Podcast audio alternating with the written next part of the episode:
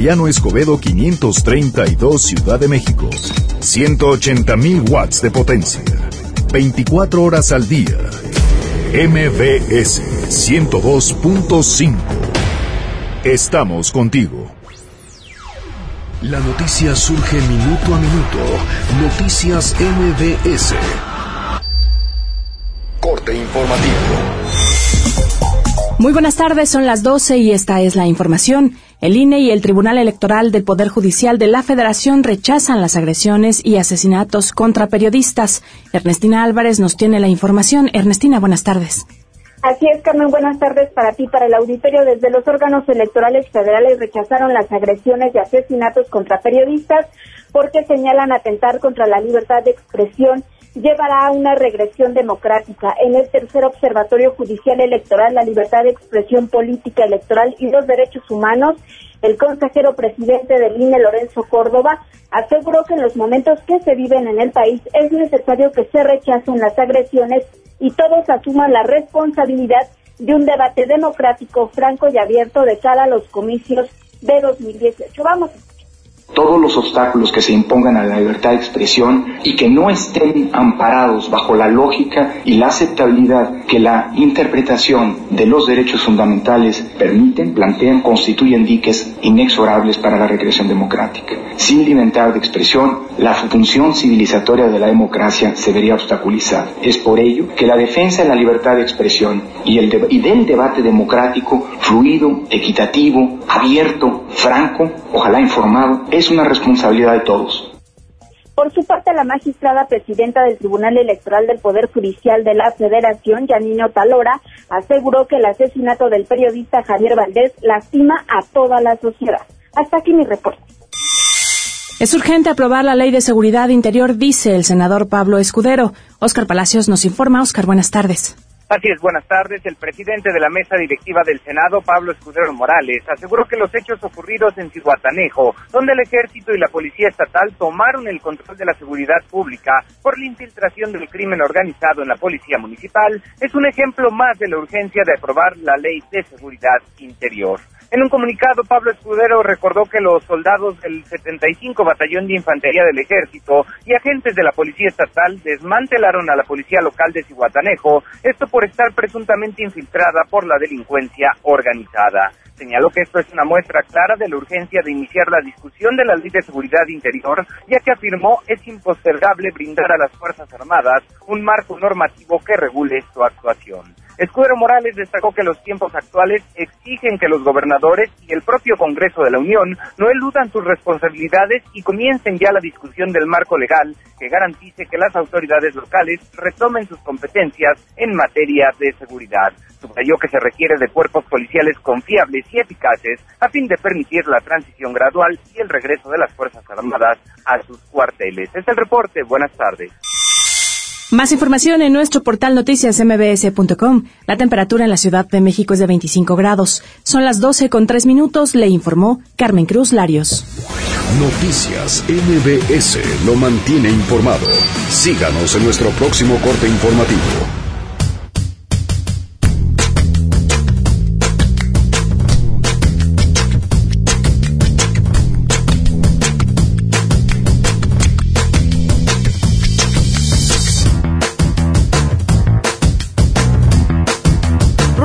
Elecciones en el Estado de México. Hoy toca el turno. La candidata independiente Teresa Castel estará con nosotros. Envíen sus preguntas. En nuestro gobierno, el primer gobierno ciudadano, nadie va a llegar a aprender y nadie va a llegar a improvisar. Si alguien no funciona, se va. Yo no doy segundas oportunidades. Además, la violencia contra la prensa, un tema que nos toca y nos preocupa a todos. Vamos a platicar con Ana Cecilia Ruelas eh, más adelante funciona un ataque al quehacer periodístico, a los periodistas, a la libertad de expresión. Por supuesto, tenemos buenas noticias y muchas cosas más, así que quédense con nosotros este jueves a todo terreno. MBS Radio presenta a Pamela Cerdeira en A Todo Terreno, donde la noticia eres tú.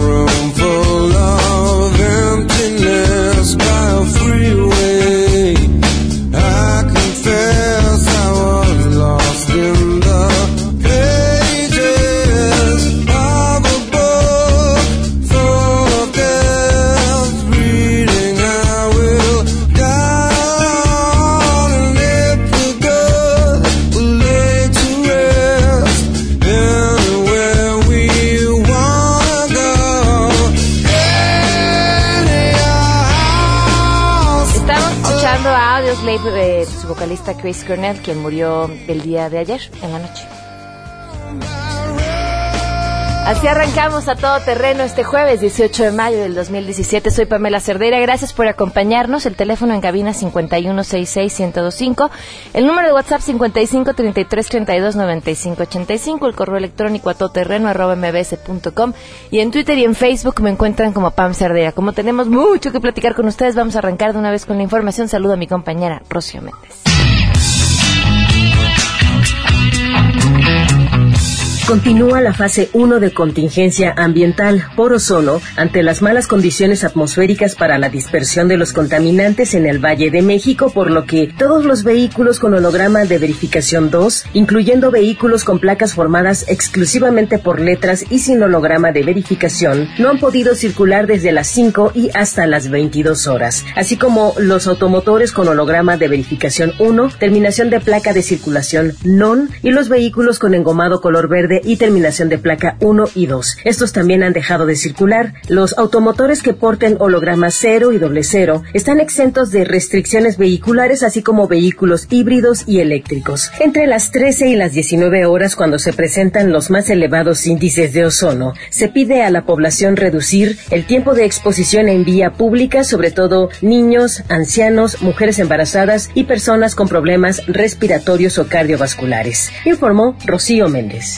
La Comisión Nacional de Derechos Humanos confirmó que en el periodo del año 2000 al 16 de mayo de 2017 se han registrado 127 homicidios de periodistas. Tras la presentación de las tres líneas de acción del gobierno federal para garantizar el ejercicio periodístico y protección a defensores de derechos humanos, la CNDH presentó a la Federación las cifras sobre las agresiones a comunicadores, así como de los estados con mayor número de datos en este evento. De acuerdo con información del organismo, del 2005 al 16 de mayo de 2017 se contabilizaron 20 desapariciones de reporteros, mientras que de 2006 al 16 de mayo de 2017 se reportaron 51 atentados a medios de comunicación, aseguró el reporte del Estado de la Libertad de Expresión en México. Ante este escenario, el Ombudsman Nacional Raúl González Pérez aseguró que la falta de capacitación y de infraestructura en los estados ayudó a que la impunidad en los casos de ataques contra reporteros aumentara en los últimos años. Sin embargo, las quejas por agresiones a periodistas en el periodo del 1 de enero de 2010 al 30 de abril de 2017 se contabilizaron 645 ataques. Veracruz encabeza la lista de los estados donde más ataques a reporteros se tienen con 20 casos, Oaxaca con 15, Tamaulipas 14, Guerrero 14, Chihuahua 14 y Sinaloa con 7, informó David Rodríguez.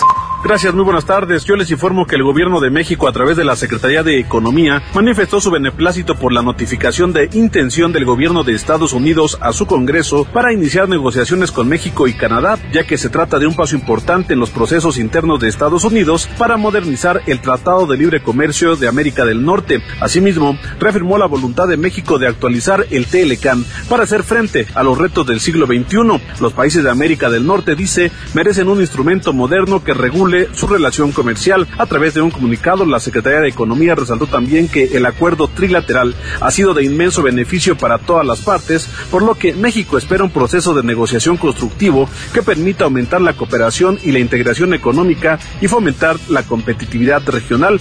Por último, la dependencia recordó que en febrero de este año México inició su propio proceso de consultas internas para estar listo para iniciar las negociaciones con Estados Unidos y Canadá. Les informa Carlos Reyes. Desde el Instituto Nacional Electoral reconocieron que el espionaje y el robo de identidad son amenazas de la democracia, pero no son responsabilidad de Internet, por lo que se deben tomar con cautela los llamados de regular esta plataforma. En la inauguración del foro por el Día de Internet 2017, el consejero electoral Benito Nasif llamó a los ciudadanos a apropiarse de Internet como un espacio público que abona a la excelencia de la democracia.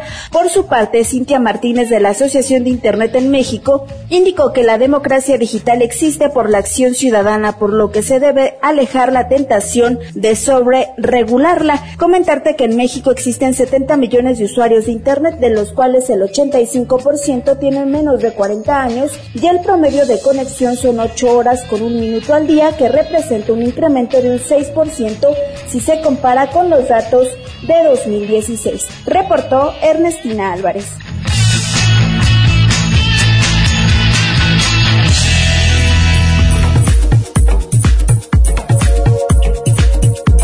12 del día con 10 minutos tenemos buenas noticias. Chedraui presenta las buenas noticias. Ahorra choncho en la quincena del bebé en Chedraui del 11 al 24 de mayo. Nosotros el doctor Héctor Simón, eh, director científico de este proyecto que ya les habíamos platicado una semana como una buena noticia, eh, de la UPAEP que está trabajando de la mano con la Agencia Espacial Mexicana y la NASA para lanzar un nanosatélite que además sería el primero hecho por, si no me equivoco, corrígeme por favor, eh, estudiantes y profesores mexicanos. Eh, sí, bueno, buenos días Pamela, este saludo a tu público, muchas gracias por la invitación. Eh, es, es un satélite eh, meramente eh, estudiantil, universitario. La UPAEP, la Universidad Popular Autónoma del Estado de Puebla, este, ya ha trabajado varios años en estos proyectos de nanosatélites y ahora actualmente pues tuvimos este gran, bueno, tenemos este gran compromiso con la NASA de resolver este reto eh, con, con el- un grupo de estudiantes de ingeniería de la universidad, de la UPAEP. Eh, principalmente es, es darles estas capacidades a los estudiantes de, de que conozcan todo el proceso ¿sí? de, la, de la construcción y diseño de un satélite, de un nanosatélite en este caso, hasta llegar al lanzamiento.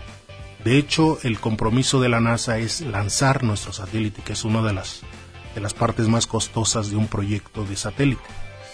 México, México este, eh, tiene una historia interesante del, del desarrollo en la industria, bueno, en, en- en la, la ciencia y tecnología aeroespacial. Eh, la UNAM lanzó en 1996 un, un satélite, un nanosatélite, eh, también con, con participación este, de estudiantes de la UNAM y, y a partir de ahí, de ese lanzamiento, no ha habido otro lanzamiento en México. Ok, y este será el siguiente. Este, bueno, esperemos que sea el siguiente, porque realmente ya hay grupos trabajando aquí en, en México, en esta área de, de nanosatélites. Nosotros tenemos este compromiso ahorita con la NASA este, de, de realizarlo en año y medio. Ok. En año y medio, dos años, digamos, toda la parte operacional. Ahora, les digo el tamaño de este nanosatélite que lo tengo en mis manos, ¿no? Bueno, Así una es. muestra. Es un cubo, pues ma- imagínense el cubo en, en una caja de un perfume, ¿no? Sería más o menos el tamaño. Sí, en un 10 cubo. centímetros, 10 centímetros cúbicos es la dimensión que tiene este nanosatélite. ¿Para qué sirve? Bueno, eh, tenemos diferentes misiones eh, o podemos darle diferentes misiones a estos tipos de satélites. La misión que propone la NASA, que lo propone como un reto precisamente para los estudiantes mexicanos, en particular los estudiantes de la UPAEP, es que se pueda comunicar con una constelación de satélites. En, en particular la constelación va a ser Global Star. El satélite eh, viaja a la Estación Espacial Internacional. Ahí llega a la Estación Espacial Internacional. Los astronautas, claro, con su protocolo, liberan el satélite en esa órbita. La órbita de la Estación Espacial Internacional está a 400 kilómetros de la Tierra. Ahí va a girar nuestro satélite y se va a comunicar con una constelación que está arriba, a 1400 kilómetros, que es la de Global Star. Su constelación de Global Star constituye 48 satélites.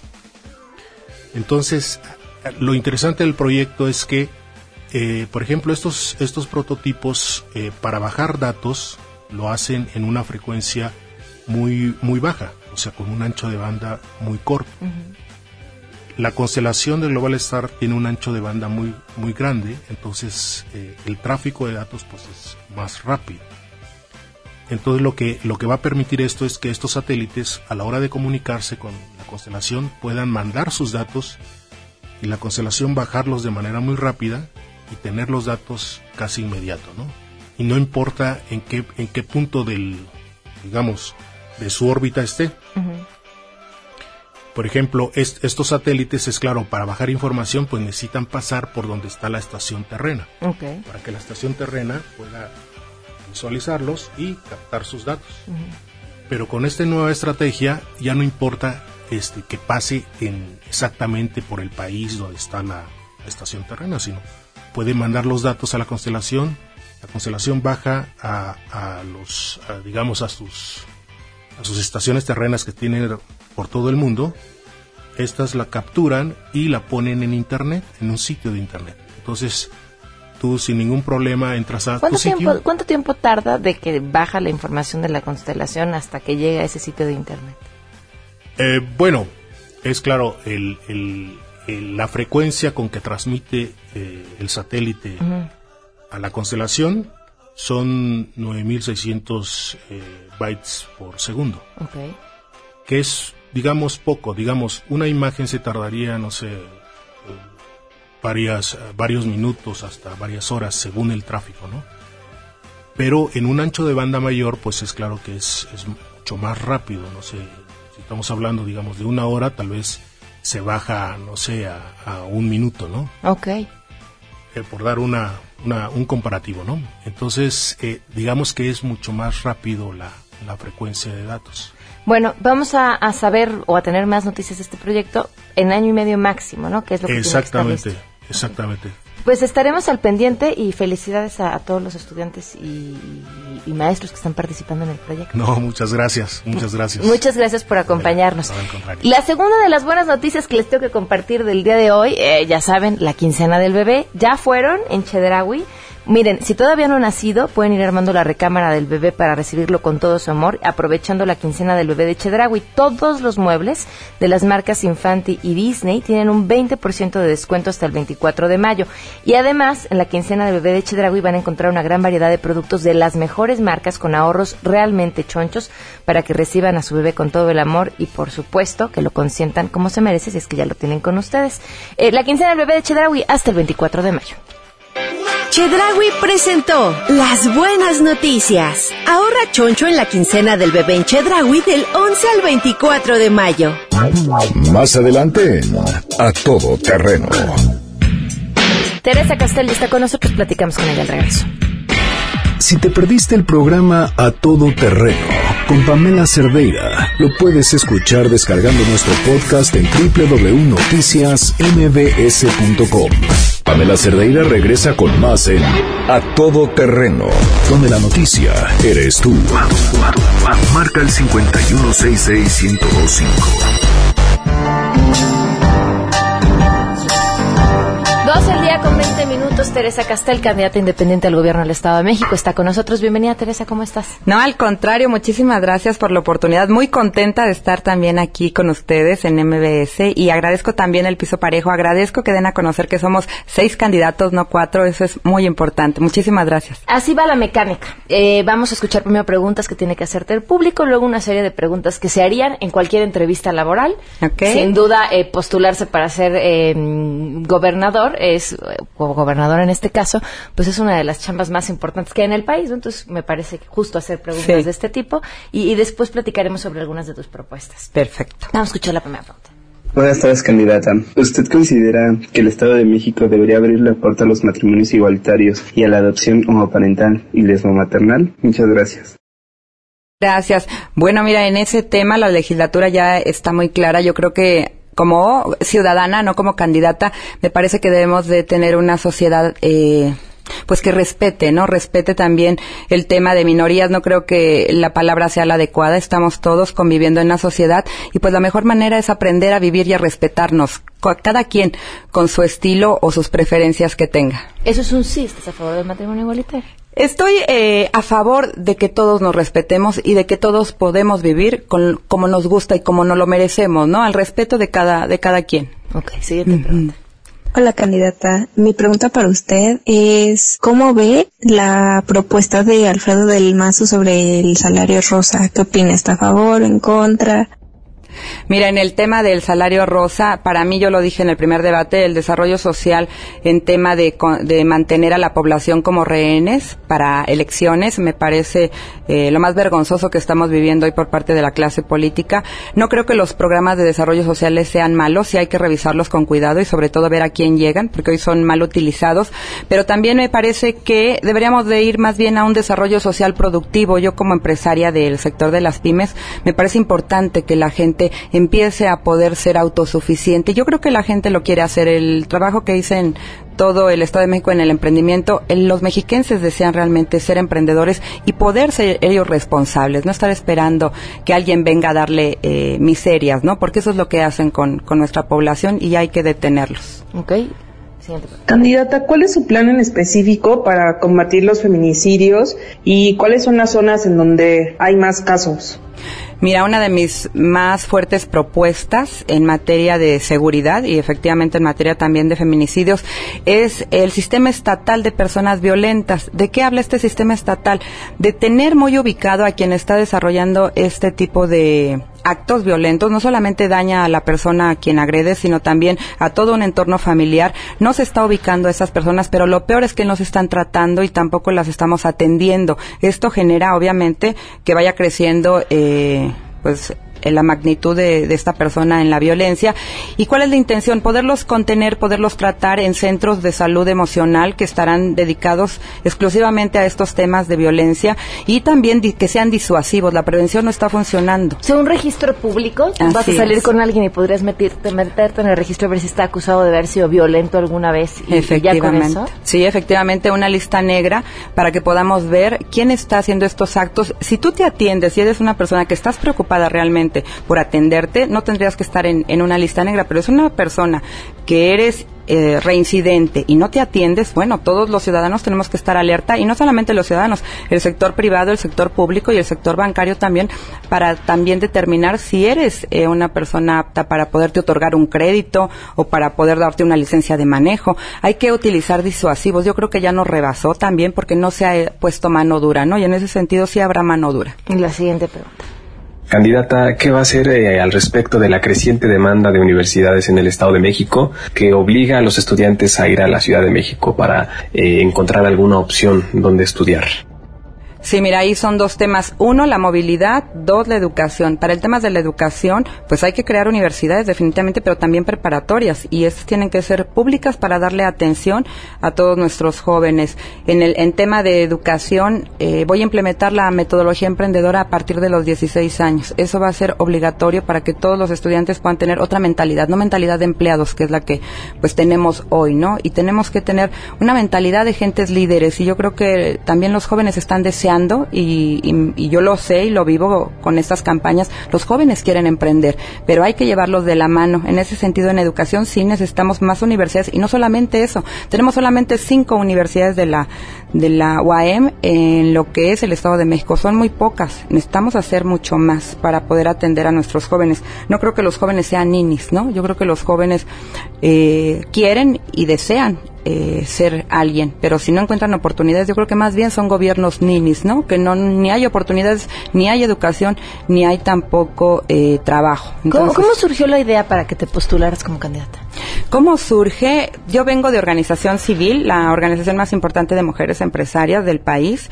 Inicio esto hace aproximadamente cinco años. Yo estaba como empresaria, como pyme. A partir de los 16 años estoy emprendiendo negocios. Y bueno, pues no puedo negar que mi vida era tranquila, no era estable.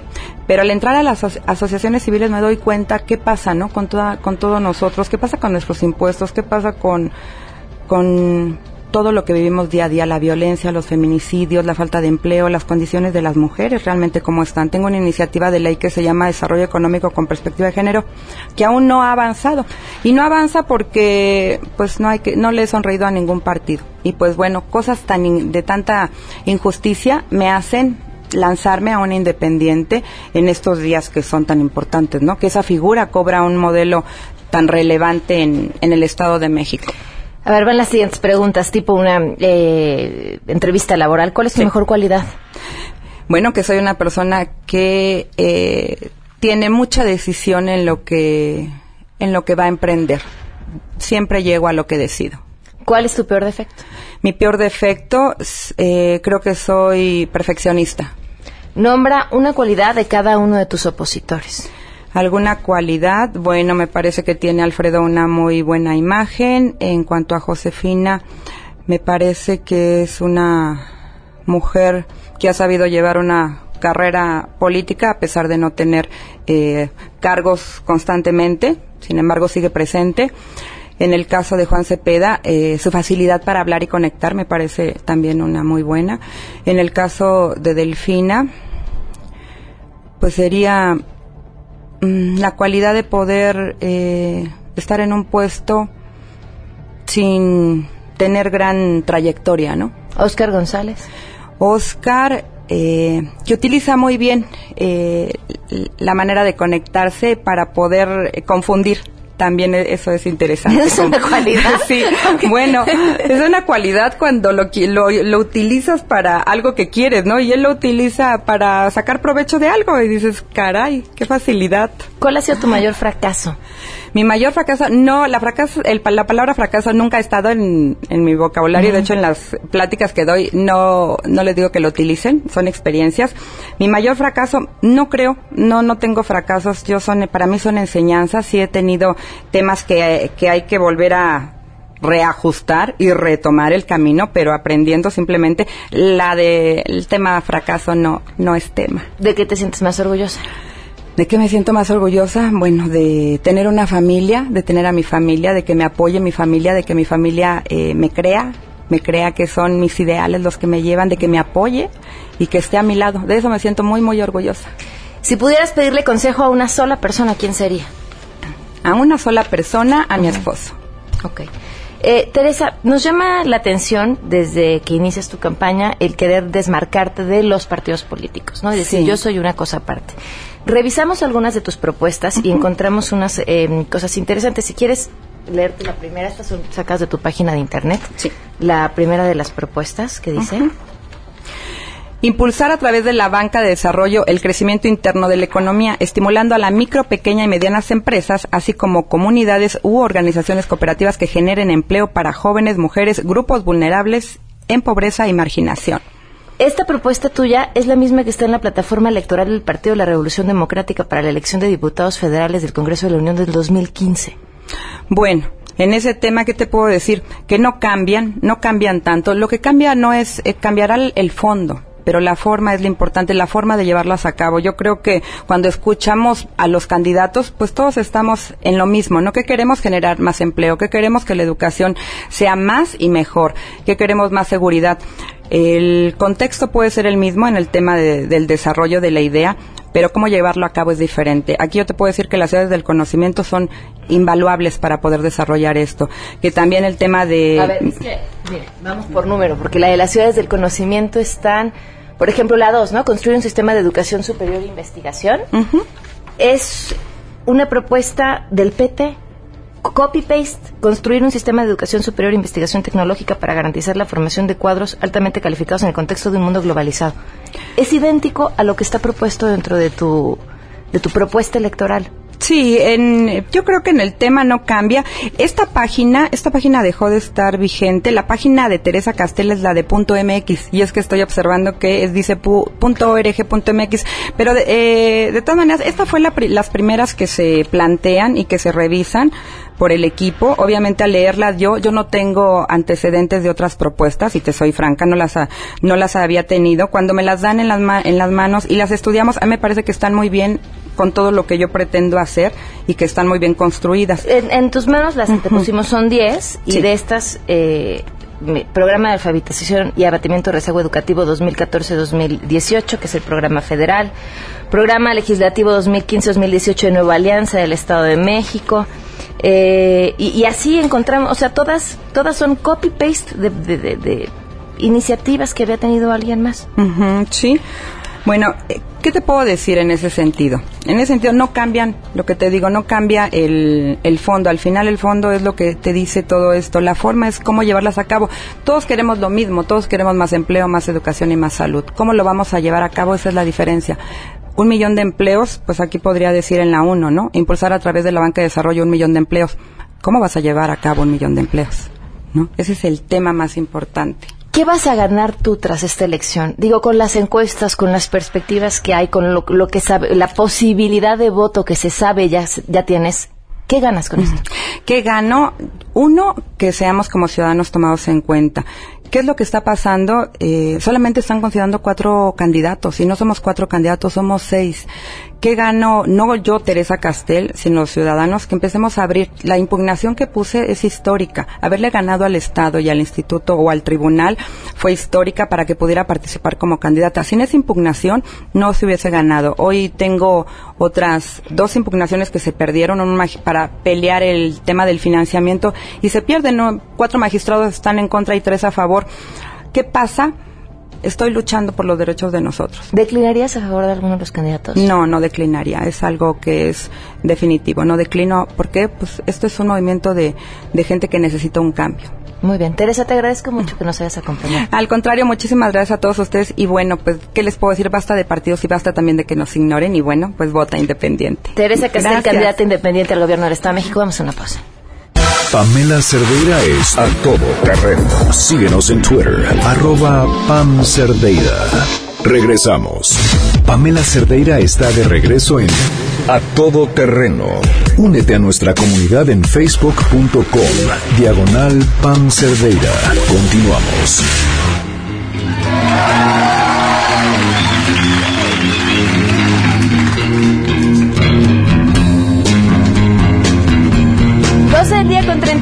Minutos, continuamos a todo terreno. Le agradezco enormemente a Cristina Ruelas, directora de Artículo 19, que nos tome la llamada. Cristina, buenas tardes, ¿cómo estás? ¿Qué tal, Pamela? Muy bien. Saludos a tu audiencia. Gracias por acompañarnos. Eh, pues tras los, híjole, diría los lamentables hechos recientes, pero ya parece una constante del asesinato de periodistas en nuestro país, han hecho una iniciativa eh, de mano de diferentes medios y organizaciones que me parece muy interesante.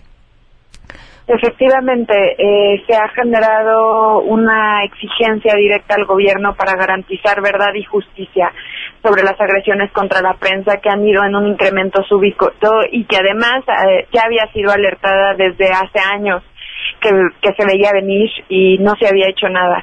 Estamos preocupados, eh, la violencia se ha vuelto muy cínica vimos cinco asesinatos a plena luz del día en 2017, van seis asesinatos eh, en lo que va del año y ya habíamos eh, alertado sobre números inéditos en 2016, 426 agresiones y 11 asesinatos. ¿Cómo reciben el pronunciamiento que se hizo el día de ayer por parte del gobierno? Bueno, por un lado, decir que esperábamos resultados, esperábamos una rendición de cuentas en el que el Estado reconociera, se reconociera a sí mismo como la mayor amenaza a la libertad de expresión, porque de esa manera es que podemos dar o podemos eh, pensar que las investigaciones van a ser en torno a lo que también los funcionarios públicos han realizado en contra de la propia libertad de expresión y en contra de la prensa. Eh, sin duda, las, las acciones que se anunciaron son exigentes que la ciudadanía, que la sociedad civil y los periodistas hemos venido realizando desde hace ya varios años. Pensamos que viene tarde el mensaje porque un gobierno que se aspira a ser democrático, en el momento en el que se asesina el primer periodista, debió de haberse pronunciado y debió de haber reconocido eh, la necesidad de un modelo integral de protección a periodistas, eh, no solamente en el nivel federal, sino eh, integrado con el nivel estatal y con todas las autoridades que deben de garantizar la libertad de expresión pero pero pues de alguna manera lo que necesitamos ahora es ver resultados, ver que realmente hay un mensaje de parte del gobierno de combate a la impunidad, de que hay consecuencias cuando se agrede a la prensa y no un mensaje eh, sin fondo que al final eh, requiere eh, requiere que nosotros sepamos que podamos que podemos ejercer el ejercicio periodístico eh, que podemos hacer periodismo libremente. Actualmente en México no podemos hablar de democracia mientras el periodismo se encuentre contra la pared mientras exista el miedo para, para decir las cosas como están sucediendo. Los periodistas dan cuenta de un Estado permeado por las violaciones graves a derechos humanos y por, el, y por los altos niveles de corrupción. Están eh, convocando a una discusión colectiva. ¿Tienen ya eh, mucho más eh, fijo y determinado cómo se va a realizar y quiénes estarán participando? En este momento todavía eh, las organizaciones convocantes estamos eh, recibiendo información de aquellas personas que quieran integrar esta discusión. Para nosotros es importante que las casas de medios se involucren en la discusión, que la sociedad civil eh, se involucre, que los propios periodistas de los estados de la República participen, porque son realidades totalmente diferentes a las que se enfrentan los periodistas en la Ciudad de México, a las que se enfrentan los periodistas en las diferentes partes de la región. Hay diferentes realidades y es necesario discutir cuáles serían los caminos o las estrategias tratando de pensar fuera de la caja para resolver y para enfrentar la problemática a la que se enfrenta ahorita la prensa. Pues sin duda una tarea eh, complicada, larga y difícil, pero necesaria. Efectivamente, y, y, decir que no se puede hacer solos, que necesitamos justo una, una, una crítica profunda para la sociedad civil, para el gobierno, para los medios, para los periodistas, de ver qué estamos haciendo bien y qué estamos haciendo mal para que esta situación siga penetrando al país y siga eh, lastimando las inspiraciones democráticas que tenemos. Necesitamos eh, unir esfuerzos y, como te digo, pensar fuera de la caja porque la situación como está, como la estamos viendo ahora, es que va a incrementar la violencia. No esperamos una disminución de la violencia en, en, el, en el corto plazo, tomando en cuenta además que la mayoría de las agresiones se registran en contextos electorales y el contexto electoral al que nos enfrentamos es un contexto muy complejo. Y en ese sentido es que es cada vez más necesario unir nuestras voces y tratar de definir en conjunto cuál, cuáles serían las mejores estrategias para combatir esta situación. Pues Ana Cristina, estaremos al pendiente y te agradezco mucho que nos hayas tomado la llamada. Muchísimas gracias a ti, Pamela. Hasta luego. 12 el día con 44 minutos. Vamos a una pausa y volvemos. Si tienes un caso para compartir, escribe a todoterreno.mbs.com. Pamela Cerdeira es a todoterreno. En un momento continuamos. Estamos de regreso. Síguenos en Twitter, arroba Pam Cerdeira, todoterreno, donde la noticia eres tú. Continuamos.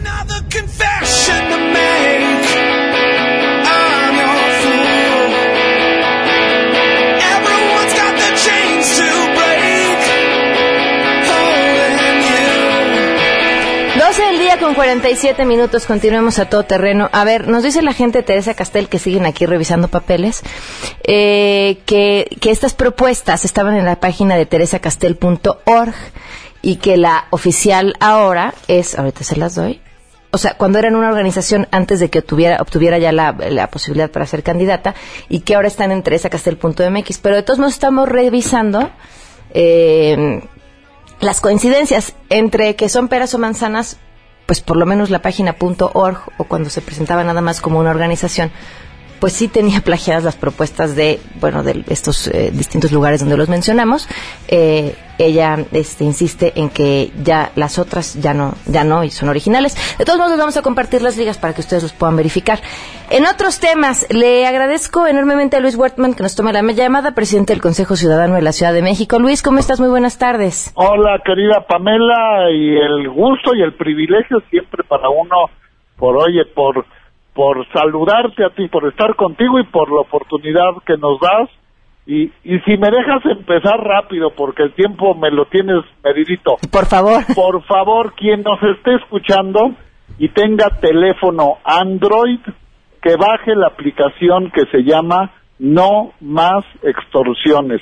Se meten a la, a la al Play Store de, del teléfono, la bajas es gratuita, no te quita memoria, no te interfiere con nada, tú no, no te afecta, tu información es tuya y es precisamente por lo que hemos dicho, la mejor seguridad es la prevención. Y esta es uno de tantos ejemplos, pero que ahora sí tuvimos ya el reconocimiento a nivel Latinoamérica, de cómo una sociedad sin ser autoridad puedes hacer mecanismos, sistemas y en este caso aplicaciones para dejar de ser víctima del delito. Y aquí, ¿cuál es el delito?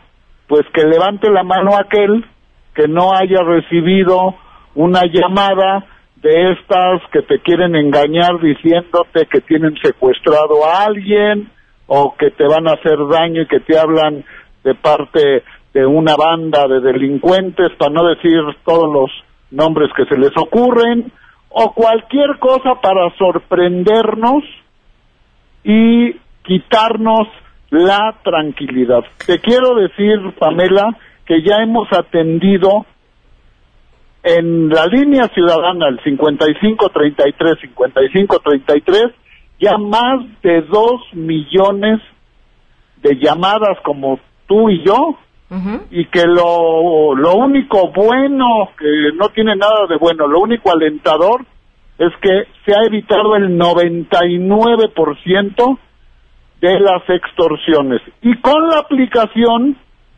lo que tiene fantástico es de que si te intentan llamar de cerca ya de más de 200 mil números que tenemos registrados desde donde se ha tratado de hacer una extorsión, ni siquiera le contestas el teléfono porque te aparece una alarma en tu pantalla que te dice cuidado, no contestes. ¿Y esto a qué nos lleva? A que hay un factor que es el que le da ventaja al delincuente y es la sorpresa. Cuando tú quitas el factor sorpresa, ya no tiene ninguna ventaja y ya no te puede hacer daño. Y esto es, en esencia, para lo que te sirve esta herramienta que ahora sí la tecnología la estamos usando a nuestro favor y te repito es no más extorsiones. Sí es importante decir que solamente es para teléfono Android porque el sistema iOS, el sistema del iPhone, no permite que se puedan comparar, le llaman pantallas, por políticas internas de Apple. Hemos tratado de convencerlos, de hacerles ver que esto es algo en favor de la sociedad, en favor de la gente, pero pues a veces las políticas internas de las compañías no contemplan lo que nos puede estar pasando pues en el día a día a los, oye, a los ciudadanos normales y comunes y corrientes, ¿no? Claro, así es, Luis. Pues que bajen la aplicación y si reciben una llamada de un número que no esté registrado, que se comuniquen al Consejo Ciudadano para denunciar. Inmediatamente porque la aplicación se actualiza cada 24 horas. Ok. Entonces sí es bien importante toda esta información que todos los días estamos actualizando, que todos los días como ciudadanos nos estamos comunicando, esta es la manera como demuestras cómo sí podemos ir en contra de los delitos y te repito, sin ser autoridad, actuando como una sociedad corresponsable. Luis, te agradezco mucho que nos hayas compartido esta información. Gracias y cualquier duda que se comuniquen al 5533 5533 para lo que te quede de duda te lo puedan explicar perfectamente. Muchísimas gracias. Gracias, muchos saludos y un buen día para todos. Eh, hasta luego. Y bueno, ayer llovió y hoy tenemos a Andrés Costes.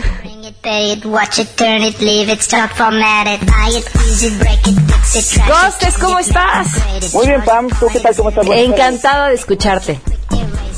Muy bien, pues como habrán visto en muchos sitios, muchas noticias. la semana pasada se dio un ataque a nivel mundial, uno de los más grandes eh, en los últimos años, eh, de un ransomware que, en pocas palabras, lo que hizo era secuestrar eh, páginas, secuestrar computadoras. Es decir, tú tenías que este, dar una cantidad para desbloquearlo. Y les traigo tres consejos.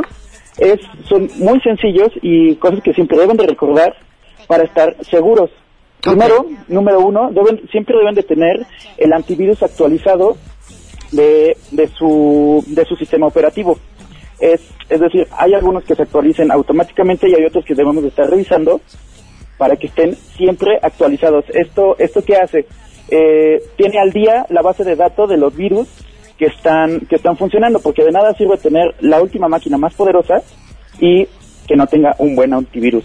La segunda recomendación, que parece muy obvia, pero a veces lo hacemos muy poco, es no descargar archivos de cualquier lugar, es decir, correos que no pedimos, eh, links que no, que no nos interesan, eh, contactos que no conocemos.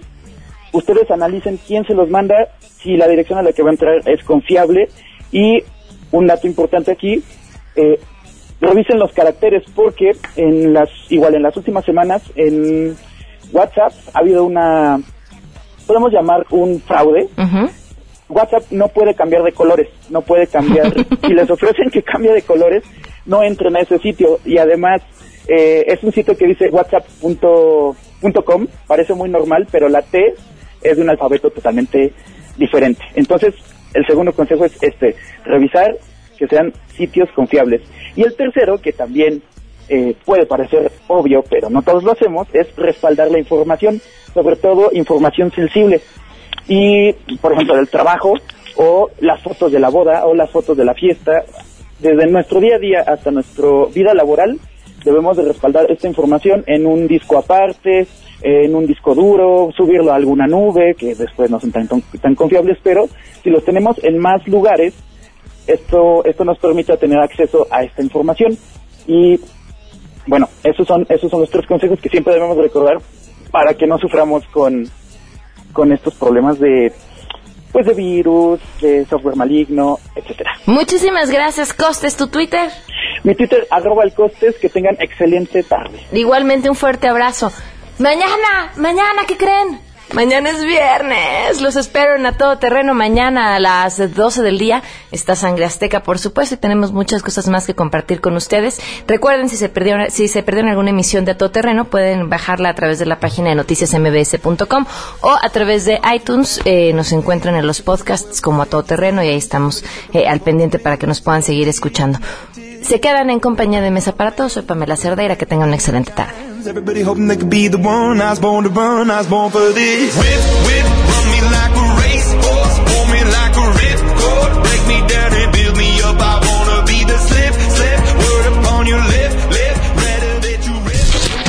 MBS Radio presentó a Pamela Cerdeira en A Todo Terreno. Te esperamos en la siguiente emisión, A Todo Terreno, donde la noticia eres tú.